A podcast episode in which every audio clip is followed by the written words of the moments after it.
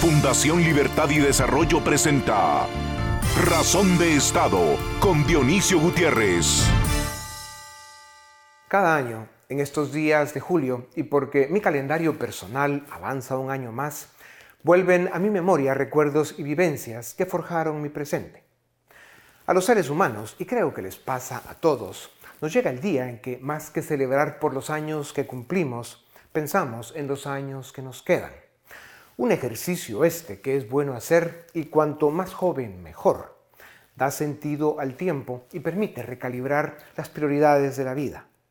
El tiempo me ha enseñado que el reto y el gozo de vivir la vida están en el camino, no en el destino. Y para darle sentido al diario vivir y caminar, solo hay que aprender, preservar y practicar ese código de valores que nos permite presentarnos ante el mundo como seres humanos solventes especialmente frente a nosotros mismos. En ese diario vivir y caminar creemos que sabemos a dónde vamos, pero lo importante es practicar nuestro código de valores, pues es allí donde encontraremos los mecanismos del sufrimiento y la felicidad. Dicen que la vida es cuestión de saldos, la diferencia entre lo bueno y lo malo que nos pasa, la diferencia entre nuestras virtudes y nuestros defectos, entre nuestros aciertos y desaciertos. Por eso es fácil para el generoso, para el humilde de corazón, para el decente, aunque caiga o se equivoque muchas veces, sumar saldo positivo a su vida y en la vida. También dicen que la vida es incierta, cuesta arriba e imperfecta. Así es la vida y pasa rápido. Por eso, quienes logran dar el grado de importancia a las cosas que realmente importan alcanzan mayor bienestar. Esa sensación de estar bien, no por mandar o tener, pues estas son trampas que arruinan con frecuencia, sino por sentir el espíritu en paz, porque se le da lo que alimenta de verdad. Con su permiso y con las disculpas del caso, hoy hago este paréntesis para respirar, para hablar con ustedes no de razón de Estado, sino del estado de la vida. En estos tiempos de angustia, crisis e incertidumbre es cuando se hace más importante. Aprender que perder enseña. Aceptar que no se puede evitar el dolor que producen la mentira y la traición, el golpe que dan a tu dignidad, la tristeza y la derrota. Solo la madurez y la experiencia que dan los golpes y las caídas nos permiten encontrar paz interior y armonía, virtudes a las que solo se llega cuando has aprendido a triunfar sobre ti mismo más allá de tus defectos, a pesar de tus errores, aceptando que la vida es volátil y cambiante y por eso emocionante. Cuando me preguntan cuántos soles y cuántas lunas he visto, respondo que no es el tiempo el que pasa rápido, es la vida. A finales de los 60, con 10 años, yo era acólito de dos de aquellas iglesias de pueblo con bancas de madera alisadas por los fondillos de los pobres aquello no ha cambiado mucho. Llegué a tener reputación de caso perdido y con devoción de perro sin dueño pasé aquella época de mi vida buscando sentido a la vida y sin esperarlo ni pedirlo, estoy aquí y sigo descifrando el arte de vivir. He aprendido que es importante desarrollar las virtudes que nos permiten vencer la adversidad.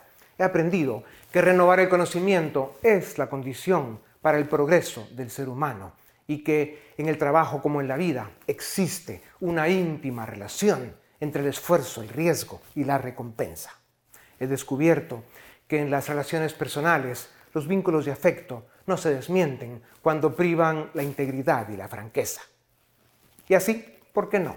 Se puede llegar bien al final de la vida porque llevaste siempre contigo ese código que te dio solvencia y te permitió, sin freno ni medida, dar lo mejor de ti, equivocarte, caerte, pero siempre dispuesto a dejar este mundo cuando toque con la frente en alto y agradecido.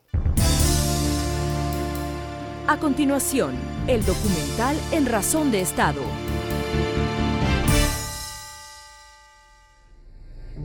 En los albores del siglo pasado, el ser humano creía haber llegado a la cúspide de la evolución con los avances científicos y económicos de la época. Pero dos guerras mundiales, la pandemia de 1917 y la depresión económica de 1929, además de dar a las generaciones de la época una severa lección de humildad, les dejaron claro que controlar todos los aspectos de la vida humana era narrativa para libros de ficción. Lo que sí ha demostrado la especie humana a través de la historia es resiliencia para soportar, valentía para dar las batallas que a cada generación corresponden y solidaridad con aquellos que lo pasan peor. Rudyard Kipling, periodista, escritor y poeta, dijo, Si puedes mantener la cabeza cuando todo a tu alrededor pierde la suya y te culpan por ello, si puedes confiar en ti mismo cuando todos dudan de ti, si puedes esperar sin cansarte en la espera, o siendo engañado, no pagar con mentiras, o, siendo odiado, no dar lugar al odio. Serás un ser humano íntegro, independiente y feliz. Si puedes hablar con multitudes y mantener tu virtud, o pasear con reyes y no perder el sentido común, si consideras la ingratitud y la traición como bajezas y vergüenzas del otro y no tuyas, y las perdonas, serás un ser humano íntegro, independiente y feliz. Cada siglo nos enseña que olvidar las lecciones de la historia nos hace repetir los mismos errores y no aprendemos.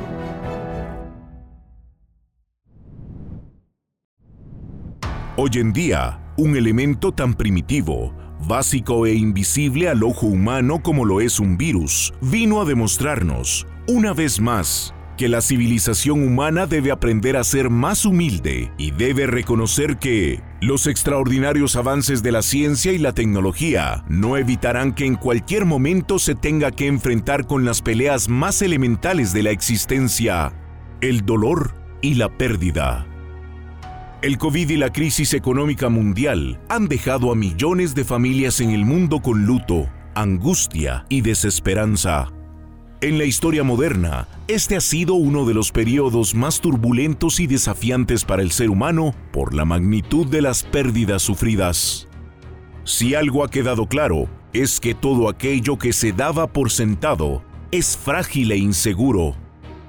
La pandemia provocada por el virus COVID-19 vino a cambiar el mundo, probablemente para siempre en poco más de 18 meses, 190 millones de personas se han contagiado y más de 4 millones han fallecido.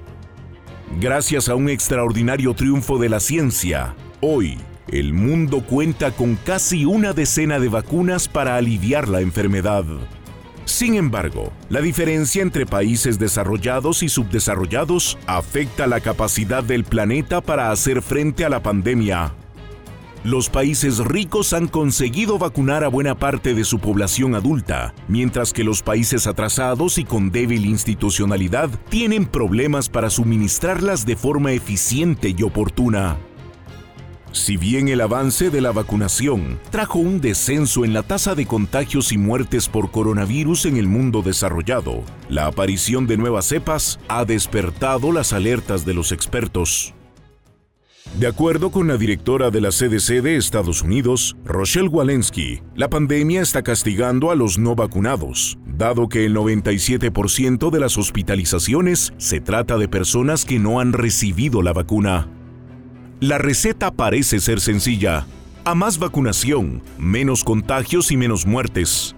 Pero en América Latina, Asia y África, donde el acceso a las vacunas es precario, estamos lejos de vencer la pandemia. Guatemala es uno de los países con menor tasa de vacunación en el mundo. Haber comprado tarde las vacunas y competir con prácticamente el resto del planeta en acceder al mecanismo COVAX ha limitado la capacidad de avanzar con la inmunización.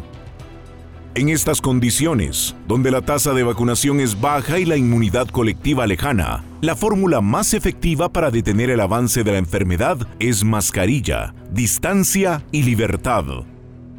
En los últimos 18 meses, los gobiernos del mundo aprendieron por las malas que cuarentenas, toques de queda, restricciones de movilidad y limitaciones a las actividades comerciales hacen que el remedio salga más caro que la enfermedad. También es cierto que un virus nuevo suelto, brincando de cuerpo en cuerpo, con lentitud en la vacunación, facilitan las mutaciones y nuevas variantes. Algunas de ellas más contagiosas, como la variante Delta, responsable de la mayoría de nuevas infecciones en el mundo. El mundo retornará a la normalidad cuando la vacunación y la confirmación de su efectividad permitan relajar medidas para retornar a la educación presencial y a las actividades laborales, sociales y deportivas. En 2020, el mundo cambió para siempre. Tocará aprender a vivir en el que dejará la pandemia del siglo. A continuación, una entrevista exclusiva en Razón de Estado. Bienvenidos a Razón de Estado. Hoy vamos a discutir sobre la situación de la pandemia en Guatemala y para ello contamos con dos expertos. En primer lugar, el doctor Edwin Calgua, médico epidemiólogo, coordinador del Centro de Investigaciones Biomédicas de la Facultad de Ciencias Médicas de la Universidad de San Carlos de Guatemala, y el doctor Mario Melgar, infectólogo pediatra, miembro de la Asociación Guatemalteca de Enfermedades Infecciosas y miembro del Consejo Nacional de Prácticas de Inmunizaciones. A ambos, muchas gracias por estar en Razón de Estado. Doctor Calva, quisiera empezar con usted. Eh, de 1 a 10, siendo 10 lo más grave, ¿qué tan crítica es la situación que estamos viviendo con el COVID en estos momentos en Guatemala? Eh, ¿Realmente ya llegamos a un punto de saturación del sistema hospitalario o cuál es su visión al respecto? Bueno, estamos en un 10 definitivamente en relación a la situación que está en el COVID en este momento. De hecho, están las alertas hospitalarias, eh, por lo menos en, el Hospital General San Juan de Dios, las autoridades pues prácticamente están trabajando fuertemente con los aspectos relacionados a poder lograr dirigir eh, tanto recurso humano como medios con la finalidad de poder atender a los pacientes. Comparativamente al año pasado, pues es una situación un poco más, eh, más compleja, más fuerte. Eh, desde el punto de vista de saturación, pues como nosotros no somos un hospital COVID-19, al igual que lo es el Roosevelt, es un poco complejo siempre contestar esa pregunta porque tenemos variamos en relación a la disponibilidad de camas y las vamos adaptando en función a las necesidades que se vayan haciendo. Pero eh, prácticamente todos los días eh, se llega casi a un 90% de, de 90-95% de las capacidades e incluso hemos llegado a un 100% donde prácticamente se tiene que desfogar y se está trabajando con los equipos para mandar a los pacientes a lugares donde puedan ser manejados menor requerimiento de oxígeno si requiera. Pero casi estamos llegando al 100% de saturación en las áreas que sirven a COVID. Doctor Melgar, hace unos eh, días circuló un video en el cual se indicaba que la situación estaba grave no solamente para los adultos, sino que también para los niños. Y mencionaba el caso de que quiso internar a un niño en, un, centro de, un centro hospitalario, en la unidad intensiva de este centro hospitalario, y probó al parecer en varios y no pudo. Y entonces eh, creó la expectativa o la idea de que también el virus está afectando fuertemente a los niños. ¿Es cierta esa percepción eh, desde el punto de vista médico? Eh, ¿Cuál es su perspectiva? Claro, en la escalada que hemos tenido de casos de COVID-19 se han afectado tanto adultos como niños. Sin embargo, los niños se han afectado en menor cantidad que los adultos, dado que la enfermedad se ha comportado menos grave en los niños. Más o menos, quizás de 10 adultos que vea usted que entran a un hospital, pues entra un niño proporcionalmente. Dado que sí hemos tenido un aumento de casos en adultos muy importante las últimas semanas y meses, pues sí, también hemos tenido un aumento de casos en niños. No pareciera ser que esté afectando de, manera diferente a los niños ahora que antes, pero evidentemente si tenemos eh, saturación de, áreas hospitalarias que usualmente se saturan por adultos, pues también los espacios para niños escasean. Creo que ha sido la preocupación en este momento, especialmente en áreas privadas donde hay pocos lugares donde, donde hospitalizar niños. Eh, no es fácil encontrar dónde hacerlo y en particular, otra vez, si están aumentando los casos tanto de adultos como de niños, pues vamos a tener más niños contagiados.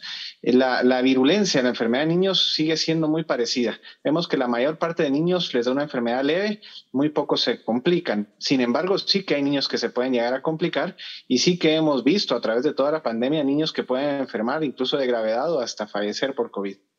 Ahora, doctor Calva, Calgua, eh, cuando una persona llega a un centro hospitalario a querer internarse y no encuentra espacio y lo busca por toda la ciudad o dependiendo en el lugar geográfico que se encuentre dentro del país y no encuentra lugar, eh, ¿qué opciones tiene? Eh, ser tratado en su casa significaría casi una sentencia de muerte.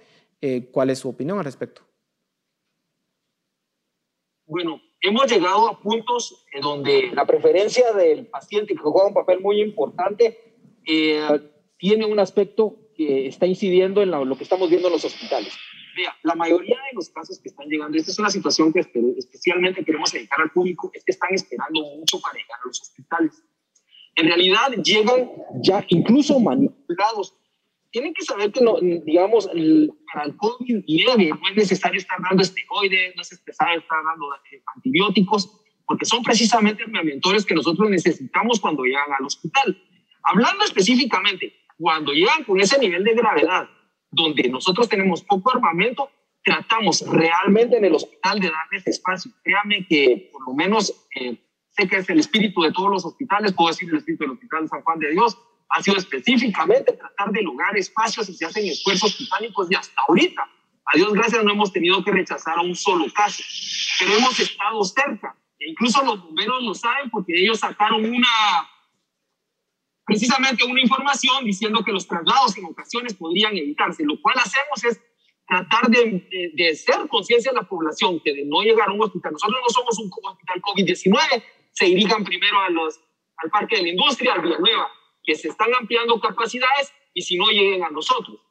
Esa es una de las maneras en que estamos haciendo. No he llegado a ese punto, pero he estado muy de cerca y es precisamente por la gravedad con que llegan los pacientes y lo tardío que llegan porque mucho puede ser manejado, el 81% puede ser manejado muy bien en casa, pero debe saber manejarse apropiadamente, sin toda una serie de medicamentos que se están prescribiendo, eh, sin necesidad de hacerlo y sin ninguna evidencia científica. Y siguiendo con ese tema, doctor, eh, usted indica que cuando llegan, eh, llegan en un estado muy crítico y, y esperaron demasiado. ¿Cuál debería ser entonces esas alertas que le indiquen a, la familia que debe de llevar a ese paciente al hospital. Eh, porque obviamente no todos requieren hospitalización tampoco. ¿Cuál es ese criterio? ¿En dónde está el punto clave para llevar a una persona al hospital? Bueno, hay un aspecto, como estamos hablando de diferentes poblaciones, ya que está aquí mi colega amigo, el doctor Mario Melgar, le la parte relacionada a pediatría en la parte nosotros de, adultos específicamente, y recuérdese que adultos nosotros empezamos a clasificarlos desde 12 años para arriba en el sistema, ¿verdad? Entonces, eso es un aspecto muy importante, que en otros países es niños o adolescentes. Entonces, clave es tener una buena monitorización de temperatura y una buena monitorización de saturación. Si la saturación de oxígeno no está y no lo tengo yo, digamos, disponible, es muy difícil que pueda tomar eh, decisiones una saturación abajo de 93 ya es una señal de alarma. Es una situación que debe hacer que enviar inmediatamente al paciente a una revisión en un médico, en una instalación. La revisión no se le niega a nadie. De hecho, eso no se le debe negar a nadie. El manejo es otra cosa.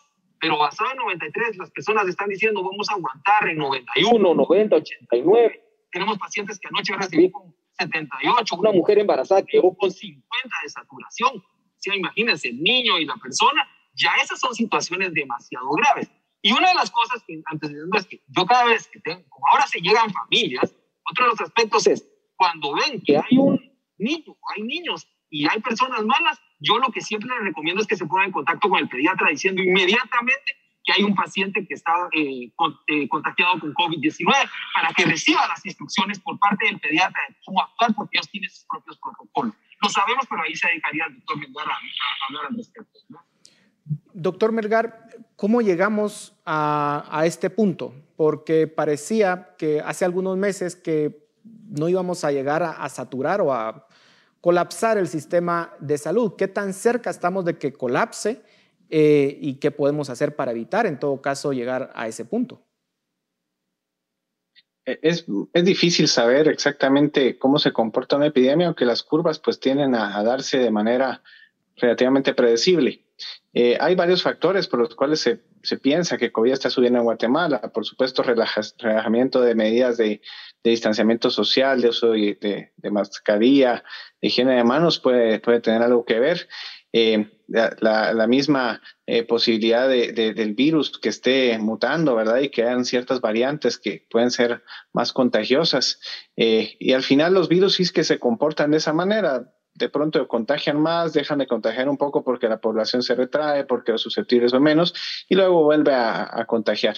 la historia de, una epidemia es así, es, contagiar, contagiar hasta que ya no hay personas a quienes contagiar y, entonces empieza a disminuir. Eh, la razón por la que esto tiende a bajar a veces es porque se hace alguna medida drástica, las medidas de, cierres, por ejemplo, eh, eso sabemos de que funcionan. El problema es que a, qué precio, ¿verdad? Pero, pero son formas y por eso vimos que hace un año las, las, curvas pues fueron distintas a, como vemos ahora. Em, ¿Qué tanto vamos a llegar en esta ocasión? Muy difícil saberlo, el tiempo nos lo dirá.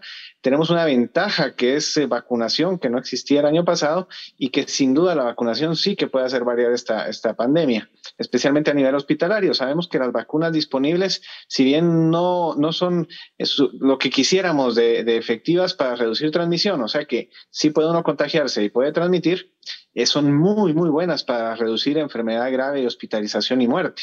Quiere decir que aunque alguien se llegue a contagiar, no va a ocupar una cama en un hospital y eso pues nos va a mantener los hospitales más libres para personas que necesiten, porque siempre va a haber quien no necesite. Entonces la vacunación sí que podría ser algo que, que nos cambie el panorama. Claro, la vacunación no es tan rápida como, como nosotros quisiéramos, simplemente porque no nos dan ni las vacunas ni, ni las formas de hacerlo. Pero conforme se vaya avanzando en esa vacunación, creo que sí vamos a ver un cambio en la, en la presentación de la enfermedad. Doctor Calgua, eh, respecto a las variantes, en Guatemala tenemos muy poca información, pero de lo que se sabe en Estados Unidos, la variante Delta, según las noticias, ya es la variante dominante. Eh, no sabemos mucho de lo que sucede en Guatemala, pero ¿qué podríamos decir respecto a esa variante? Eh, ¿Nos podría llevar a un escenario como el de la India, digamos, en donde pues fueron realmente imágenes dantescas. ¿Ve usted que eso pudiese pasar en Guatemala o no?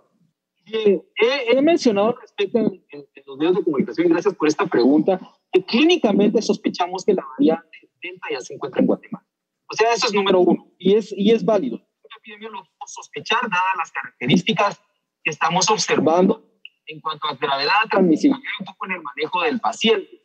Ahora, la, situación aquí ahorita es que volvemos al tema tan importante que para poder contrarrestar esa posibilidad necesitamos eficientar nuestro proceso de vacunación, por un lado, que es una gran responsabilidad del gobierno, y por el otro lado, que los, eh, la misma población pueda mantener las medidas, porque aún teniendo la vacuna, debe mantener las medidas de protección de uso de mascarilla, distanciamiento, lavado de manos. y finalmente es el punto desde que hay que lograr de alguna manera detener la, la, situación del contagio y a través de la vacunación y poder lograr eventualmente que nosotros eh, ya no tengamos esas variantes, que es lo que está pasando en la actualidad aquí en, en Guatemala. Sospechas, como ya hemos visto, está la beta, la alfa, la gamma, la epsilon y la iota, que nos lleva a este tipo de situaciones un poco delicadas y que pueden hacer que haya un peligro como lo que se vive en la India o lo que se está viendo en Estados Unidos que hay dos tipos de pandemias, la pandemia que se está viviendo con los que están vacunados y la que se está viviendo con los que no están vacunados,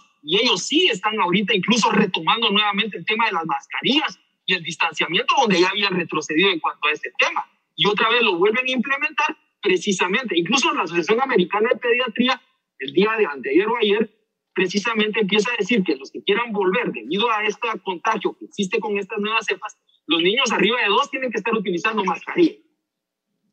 Doctor Melgar, eh, una de las propuestas que se tienen eh, para los próximos meses es abrir las escuelas, ya cuando se haya avanzado en el proceso de vacunación con los maestros. Desde su punto de vista como pediatra, eh, ¿usted lo recomendaría? ¿Cree que es el momento de abrir las escuelas o debería de esperarse un poco más a que avance la vacunación? Sí, es difícil dar una recomendación general, en particular en el tema de, regreso a clases, porque tiene muchos factores que inciden, es muy diferente. Eh, por ejemplo, una escuela rural de un sitio donde la transmisión es baja a, hablar de una escuela o un colegio en un área urbana donde la transmisión está muy alta. Eh, lo mismo, las consecuencias para los niños de no ir a clases son diferentes para algún niño que pueda tener eh, oportunidad de, una educación en línea, pues con alguien ayudándolo en casa. Comparado con un, con un, niño que no tiene ninguna forma de conectarse a Internet, por ejemplo, y que, que hay muchos hermanitos y que no va a haber quien lo asista. Creo que la decisión debe, debe ser, debería ser desde el principio eh, de, la pandemia y debe seguir siendo una decisión individualizada según regiones, según eh, los mismos colegios y escuelas, eh, sí pensando en la reducción de transmisión, pero hay que tomar en cuenta que la transmisión en niños, la principal razón para cerrar escuelas no es necesariamente la enfermedad de niños, sino la posibilidad de que los niños transmitan la enfermedad en casa. Entonces, eh, si hay una transmisión alta en una comunidad y queremos disminuir la transmisión o al menos controlarla, abrir una escuela o colegio, pues no sería el mejor momento. Eh, por otro lado, la enfermedad de niños es relativamente leve, eh, por lo tanto, el riesgo de los niños no es tan alto y el riesgo de los, de los profesores, pues es, es, manejable, diríamos, especialmente con vacuna y, desde hace tiempo, pues los de mayor edad que, que eran los más vulnerables podrían haberse vacunado. Entonces, eh, al final es gestión de riesgos, pero algo que es importante y que los pediatras hemos visto recientemente y nos interesa mucho es, esa consecuencia de quedarse en casa de los niños. Es una consecuencia muy mala desde el punto de vista no solo educativo, sino social y psicológico. El regreso a clases debiese de ser lo más pronto posible. ¿El qué momento es ese regreso a clases? Creo que debe ser realmente una decisión muy, muy individualizada y sí tomar en cuenta el beneficio del niño, porque es bueno para el niño regresar a clases, eh, pero también la posibilidad de, enfermar, lógicamente, de llevar esa enfermedad a, casa principalmente y cómo está la transmisión local. Doctor Calgua, ya nos está quedando pocos minutos, pero en esta ola que tenemos y que pareciera la más crítica que hemos tenido hasta el momento en la pandemia, ¿cuáles son las perspectivas en las próximas semanas? ¿Usted cree que se va a controlar?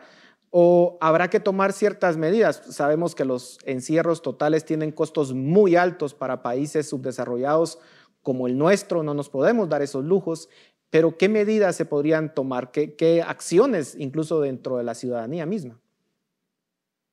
Bueno, déjenme explicarles lo siguiente. Yo sí, epidemiológicamente, para este momento, yo he insistido siempre que se debe haber cerrado el país por lo menos un par de semanas para controlar lo que estamos viendo, por muchas razones, pero hay razones obvias, o sea, es, la obligación moral y ética y además científica de poder dar una recomendación de este nivel, porque el costo económico que puede llegar a tener un país que no está controlando, imagínense, no van a venir personas del extranjero, no van a venir tampoco, digamos, eh, y no van a dejar que las personas viajen hacia los diferentes lados. Esta situación crea de alguna manera una limitación para el país, pero si no se puede, entonces tenemos que asumir por lo menos las personas deberían quedarse en su casa de 8 en adelante, no tener reuniones familiares, además fines de semana mantener y disminuir la movilidad, que es incluso lo que algunos municipios han terminado realizando. Y finalmente hay aspectos que tienen que tomar en cuenta, ¿verdad? Que es que las, eh, en sí tienen que llegar a lo que es la vacunación. Si eso no avanza de una manera apropiada, tampoco vamos a lograr. Entonces tienen que hacer un esfuerzo. Y déjenme decirle algo más la mayoría de las infecciones que estamos viendo se debe a que las personas se están descuidando en reuniones que no deben estar teniendo. Ese es un aspecto muy importante. Les hemos dicho, además, no poder que no deben estarse reuniendo ahorita. Y luego, después de eso, podremos tener un tiempo de control, menos dos semanas y vamos a poder lograr mejorar esto. Doctor Melgar, con usted cerramos, nos quedan 30 segundos. La misma pregunta para usted. Eh, ¿Qué mm, término medio podríamos encontrar para controlar la pandemia en estos momentos? Sabemos cómo controlar la pandemia y, hay que mantener las estrategias que sabemos que funcionan. Distanciamiento físico funciona, uso de mascarilla, eh, higiene de manos funciona, evitar, como lo dijo el doctor Calvo, a todo lugar donde haya muchas personas, toda reunión, toda aglomeración, evitarla a toda costa en este momento y vacunación. Si es momento para vacunarse, vacúnese. La vacuna es segura, es eficaz, es efectiva. Es la mejor forma de prevenir que usted se vaya al hospital o tenga una enfermedad grave. Al tener oportunidad de vacunarse, vacunarse y además además de eso, mantener sus medidas de distanciamiento físico, higiene de manos y uso de mascarilla. Muchísimas gracias a ambos por su tiempo. Eh, sin duda alguna están haciendo una gran labor en estos momentos ustedes por el país para controlar esta pandemia, así que agradecemos su tiempo. A ustedes en casa, seguimos en Razón de Estado con el debate. A continuación, el debate en Razón de Estado ¿Qué tal? Bienvenidos a Razón de Estado. Hoy vamos a hablar de la vacuna.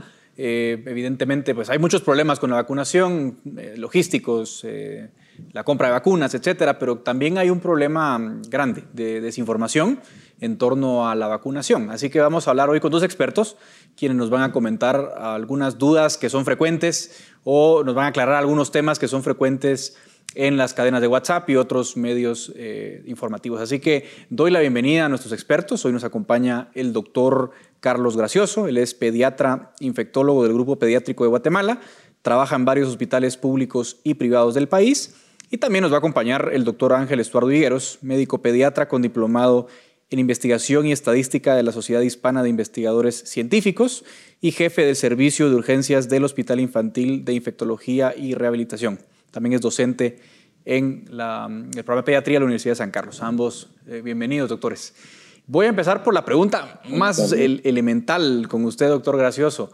¿Por qué vacunarse? ¿Por qué es importante que la gente se vacune en el contexto de esta pandemia? Bueno, ya llevamos más de año y medio sumergidos en esta pandemia y realmente eh, el horizonte se mira todavía lejano para ver un final a través de este túnel que se hace cada vez más largo. El elemento que realmente puede cambiar y, eh, en una buena parte, y tal vez no completamente, pero de veras que puede hacer un cambio importante en la evolución de esta pandemia, que no estemos aquí cuatro o cinco años más con esta misma situación, es que la vacunación sea eh, masiva, que sea eh, posible llevarla a todos los grupos que están actualmente en riesgo. Y se ha mostrado que en todos los países en que se ha vacunado de una forma masiva, y si bien ah, continúa habiendo muchos casos, hay cepas nuevas que están surgiendo, pero verdaderamente las tasas de hospitalización y de muerte han disminuido de una forma dramática. Y eso permite retomar la vida un poco mejor y, por supuesto, enfrentar esta pandemia de una forma con más esperanzas, porque de otra forma, y en un país con tan poca vacunación como Guatemala, no se vislumbra un final pronto y sobre todo, eh, como hemos visto en estos días, hospitales al punto de desbordarse, eh, muchísimos casos eh, por todos lados. Por lo tanto, la mejor estrategia, sin ninguna duda, sería tratar de empezar a, que la vacuna pudiera hacer su acción. Doctor Higueros, para que lo entienda también la población, a veces se habla de de la, efectividad de la vacuna en términos de la protección contra el contagio, pero también en términos de no enfermar de gravedad o no necesitar luego una hospitalización en caso de, en caso de infectarse. Mucha gente dice que no se pone la vacuna porque de todas formas ve que algunas personas que se han eh, vacunado se contagian. Eh, ¿Podría explicarnos un poco esa, esa diferencia entre la protección contra el contagio y contra la enfermedad grave? Buenas tardes, mucho gusto. Siempre hemos tenido dudas respecto a qué son las vacunas. La, la forma en que el ser humano adquiere defensa contra las enfermedades infecciosas, principalmente las virales, es de dos maneras. Una enfermándose y la otra vacunándose. Cuando el organismo recibe una vacuna, el cuerpo detecta un, agente extraño y forma defensas o anticuerpos, como nosotros conocemos, contra esta enfermedad. La idea de la vacunación es protegernos de que la enfermedad no nos degrade. Existe el término eficacia y efectividad de una vacuna. El término eficacia se refiere al porcentaje de producción de anticuerpos y de prevención de la enfermedad que esta vacuna dio en todos los estudios clínicos. Y la efectividad es básicamente cuando esto ya se traslapa a la población de riesgo. Entonces las vacunas lo que pretenden es no evitar que la enfermedad nos dé, porque muchas personas dicen, ¿para qué me voy a vacunar si de todas maneras me voy a enfermar? Pero hay una gran diferencia, que si estamos vacunados, la enfermedad va a ser leve. Si no estamos vacunados, la enfermedad va a ser grave. Entonces, la idea de la vacunación es evitar que lleguemos a una enfermedad grave. En los estudios recientes de la variante Delta que están dando problemas, el sistema de salud público de Inglaterra ha demostrado que la, la protección contra enfermedad grave de algunas vacunas como, como Pfizer y como AstraZeneca es hasta 90% y, el, y la protección para asintomáticos, o sea, que no nos dé la enfermedad, es hasta de 88% u 80% dependiendo la vacuna. Entonces, eso significa que una persona vacunada le puede dar la enfermedad, pero le va a dar una enfermedad leve, una enfermedad que no lo va a llevar al intensivo, una enfermedad que no eh, va a correr riesgo su vida. Hemos tenido contacto con algunos colegas del hospital de Villanueva, eh, donde nos han comentado que el hospital está lleno de, de pacientes y que las personas que han llegado en general son no vacunadas. Entonces, la vacuna lo que va a hacer es evitar que nos dé la enfermedad grave, aunque muchas veces no evite que la enfermedad no Claro. Doctor Gracioso, este, este último comentario que hacía el doctor Higueros me, me, me, da pie a la pregunta siguiente. Mucha gente dice, miren, pues en Reino Unido, en Estados Unidos, sigue habiendo muertes, sigue habiendo hospitalizaciones, pero muchas de, esas, de, esas, eh, de esos casos que se reportan en los medios eh, se deben a personas no vacunadas. Lo decía la una titular del, CDC, que el 97% de los hospitalizados son personas no vacunadas. Entonces, eh, cuando vemos los datos de primer mundo, eh, efectivamente, doctor Gracioso, eh, los casos que vemos de, muertes, de hospitalizaciones, se deben a personas no vacunadas. ¿Es correcto eso? Sí, estos son países que ya han alcanzado, por ejemplo, Estados Unidos, más del 60% de vacunación. Imagínense, nosotros no llegamos ni al 5%, entonces no podemos ni compararnos con ellos. Eh, muy claramente lo dijo el doctor Higueros, eh, la vacuna es principalmente contra eh, hospitalización, contra muerte, contra casos graves, pero también es necesario decir que algún caso que una persona esté vacunada puede que vaya a fallecer, pero el mayor porcentaje de, de protección lo van a dar las vacunas. Y otro punto que es sumamente importante es que tenga las dos dosis de vacuna. Una dosis de vacuna no es suficiente para proteger contra las variantes y sobre todo estas variantes graves. La variante Delta de la que hablaba el doctor Higueros, eh, no tenemos todavía noticia de Guatemala porque no se han podido correr las pruebas, pero seguramente ya está circulando y esta es una variable que sabemos que es mucho más transmisible. Entonces, eh, también se ha visto que estas vacunas, las vacunas que, que, sobre todo la AstraZeneca que tenemos en Guatemala, pero la Moderna que ahora han venido más dosis, tienen una buena protección, pero es necesario administrar las dos dosis de la vacuna. Eh, importante eso que, mencionaban. Ahora paso a hacerles algunas preguntas que, son comentarios que uno lee con mucha frecuencia, doctor Higueros. Por ejemplo, la gente dice, miren, eh, yo no confío en estas vacunas, todavía tienen autorización de emergencia no definitiva, las desarrollaron demasiado rápido y eso no las vuelve confiables. ¿Usted qué le contesta cuando la gente le dice esas cosas, doctor Higueros? La tecnología en la realización de vacunas ha avanzado últimamente. Las vacunas de Pfizer y las de Moderna utilizan eh, un fragmento del, ADN o el ARN de este virus para que al introducirlo al organismo, el organismo lo detecta como extraño, forma anticuerpos y esa es la protección que nos da. Eh, esa técnica está avalada desde mucho antes, un año antes de que empezara la epidemia de COVID. Y luego las, los otros tipos de vacunas que son eh, con virus o partículas de los virus han sido ampliamente usadas. Nosotros los pediatras vacunamos a los niños desde que nacen. A los niños se les administran un promedio de 8 a 10 vacunas eh, durante cada mes en sus tres sesiones de vacunación, que debería ser a los dos, a los seis, a los, a los dos, cuatro, seis meses y luego al año y sus refuerzos. Y hasta el momento las vacunas han sido efectivas y el riesgo de, de tener un efecto secundario es insignificante en comparación al beneficio que dan estas vacunas. Aparte de eso, la autorización de emergencia lo que significa es que eh, los procesos fueron más rápidos. No es que se hayan saltado los procesos de seguridad, sino que fueron más rápidos en su aprobación.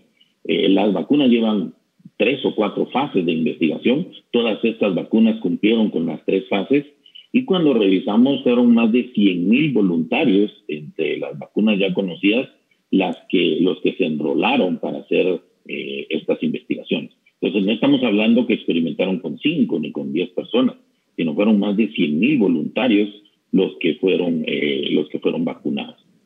No se han demostrado grandes efectos secundarios. Hubo algunos rumores en no rumores, sino algunos casos de, de trastorno de la coagulación, pero cuando hicieron el estudio, el, el, riesgo que usted tiene como persona normal de tener un cuadro de trombosis o de trastorno de la coagulación era menor que el riesgo por la vacuna. Entonces, la, la autorización de emergencia significa que los procesos se dieron paralelos y se dieron más rápidos, pero no significa que se saltaron los procesos de seguridad para estas vacunas. Importante eso que nos dice el doctor Higueros. Doctor Gracioso, también la gente dice, bueno, me da miedo ponerme la AstraZeneca porque para gente menor de 50 años es más peligrosa, yo prefiero la Sputnik, yo prefiero la Pfizer, etc. Eh, en realidad es, es, es, lógico ese, digamos, esa preocupación por cuál vacuna me van a poner o en realidad todas las vacunas que conocemos en el mercado son seguras. Eh, sí, en realidad ha habido, eh, es una ventaja y una desventaja el tener tanta cantidad de vacunas. Hay más de 200 sitios en el mundo estudiando vacunas y ahorita eh, precisamente veíamos venir este, este tipo de problema ahora que si me pongo una y que si después me pongo la otra, etcétera. Hay algunas diferencias sutiles de algunos casos, como menciona el doctor Higueros, en, que sí se ha visto alguna asociación, no se pueden negar, las vacunas eh, pueden presentar efectos secundarios, pero eh, son riesgos verdaderamente mínimos. Uno en tres millones de casos de estos efectos de coagulación con la vacuna Jensen, uno en un millón de casos con la vacuna AstraZeneca. Eh, si es la única vacuna que tiene el riesgo de las personas que tienen de adquirir una enfermedad por COVID y de tener una enfermedad grave, eh, sobrepasa sin ninguna duda el riesgo de administrarse la vacuna. En algunos casos particulares uno pudiera consultar a su médico decir, bueno, por alguna otra razón pudiera ser que estas vacunas eh, sean más seguras, pero en general eh, todas las vacunas son eh, muy adecuadas para toda la población. Complementando lo que le había preguntado anteriormente al doctor Higueros, es lógico que la gente piense que, bueno, tenemos un año y medio de esto y ya tenemos vacunas. Sin embargo, hubo dos sucesos que sucedieron al principio del siglo uno fue en el 2002 y otro en el 2012, en donde surgió un virus de MERS, eh, fue el SARS-CoV-1, y después un, virus de, del, oeste medio, eh, también respiratorio muy grave, que empezaron a surgir y nos preocuparon mucho. Pensamos que iban a ser una epidemia como la que tenemos ahora, como una pandemia como esta en ese momento empezaron a desarrollar mucha de la tecnología y se avanzó muchísimo en eh, conocer mejor la estructura del virus y posibilidades de vacuna. Sin embargo, porque simplemente ya no había dinero, no había interés, porque estas vacunas eh, porque estos virus ya no progresaron más, afortunadamente, eh, es que se interrumpieron, pero ya se había avanzado de una forma muy importante. La tecnología actual lleva más de 30 años de estudio. Lo que se ha hecho es que en lugar de ser 10 o 15 años en, tardarse en desarrollar la vacuna, esta se ha eh, acortado año y medio, pero igual, eh, como nos dice el doctor Higueros claramente, no se ha saltado ni un solo paso en seguridad del paciente. Entonces, han demostrado ser increíblemente eh, eh, seguras. Es, eh, lo que pasa es que la tecnología actual no deja que quede nada oculto bajo el sol y cualquier reacción secundaria de cualquier tipo, ya sea atribuida a la vacuna o no, va a ser reportada en las redes sociales o va a ser reportada de una forma oficial o no. Esa es una de las ventajas y desventajas también de las redes sociales, pero no hay ninguna duda de que si hay una vacuna que está empezando a dar algún efecto secundario, se va a conocer y esa seguridad es la que tenemos que tener. Pero lo increíblemente impresionante es que después de haber administrado, y ahora creo que va más por mil billones o casi dos mil millones de dosis en todo el mundo, la cantidad de efectos secundarios es verdaderamente mínima. No es que no haya efectos secundarios, si hay, algunas personas pueden reaccionar de una forma no adecuada y algunas cosas, pues algún efecto más grave, pero en general es increíble la seguridad que han presentado. Yo voy a hacer, ya voy cerrando porque me quedan apenas dos, tres minutos, pero doctor Rigueros, eh, ¿cómo convencer a la gente ¿no? de, que, de que tenga mucho cuidado con las cadenas de WhatsApp, con los posts de Facebook? Me imagino que ustedes en su eh, ejercicio cotidiano verán también con frecuencia estas cosas. La gente a veces eh, pues hace caso a, a, estas fuentes de información que no necesariamente son verificadas. ¿Cómo hacerle entender a la gente que consulte con su especialista y que no se deje llevar por estas cadenas de información? Lo que se recomienda es que cuando uno lee información, eh, principalmente en las redes sociales, sea de páginas eh, formales, páginas formales de profesionales eh, acreditados, de universidades especializadas y acreditadas, y no nos dejemos llevar por material de segunda o tercera mano, como son muchas veces reportajes de revistas, los periódicos, etcétera, sino que la información que, que, leamos y que analicemos sea de, primera mano de, de, de universidades y de sitios prestigiosos. Y decirle a la gente, tenemos dos caminos para controlar esta epidemia. O nos enfermamos todos o nos vacunamos y evitamos la muerte. Entonces el consejo para las personas es, con tan pocos efectos secundarios que hay, aunque sí hay, como dijo el doctor Gracioso, pero estamos viendo la efectividad de las vacunas nosotros como profesionales de la salud, pues tenemos que confiar en la tecnología actual y tenemos que vacunarnos. No compensa eh, los pocos efectos secundarios reportados la mortalidad que hay. Todos tenemos más de algún conocido que ha fallecido, todos tenemos más de algún conocido que ha estado en intensivo y actualmente de los vacunados casi nadie ha estado grave. Ese sería el consejo para la población. Muchísimas gracias, eh, doctor Higueros y doctor Gracioso. Sabemos que están ustedes muy ocupados y de verdad que les agradezco personalmente por tomarse el tiempo de dar información importante a la población y me quedo con estos últimos mensajes. Eh, no dejarse guiar por la información no verificada, abocarse a sus profesionales, tratar de consultar fuentes, eh, digamos, oficiales, siempre es la recomendación de los expertos. Hasta aquí llega en esta ocasión el debate en Razón de Estado. Razón de Estado con Dionisio Gutiérrez es una producción de Fundación Libertad y Desarrollo.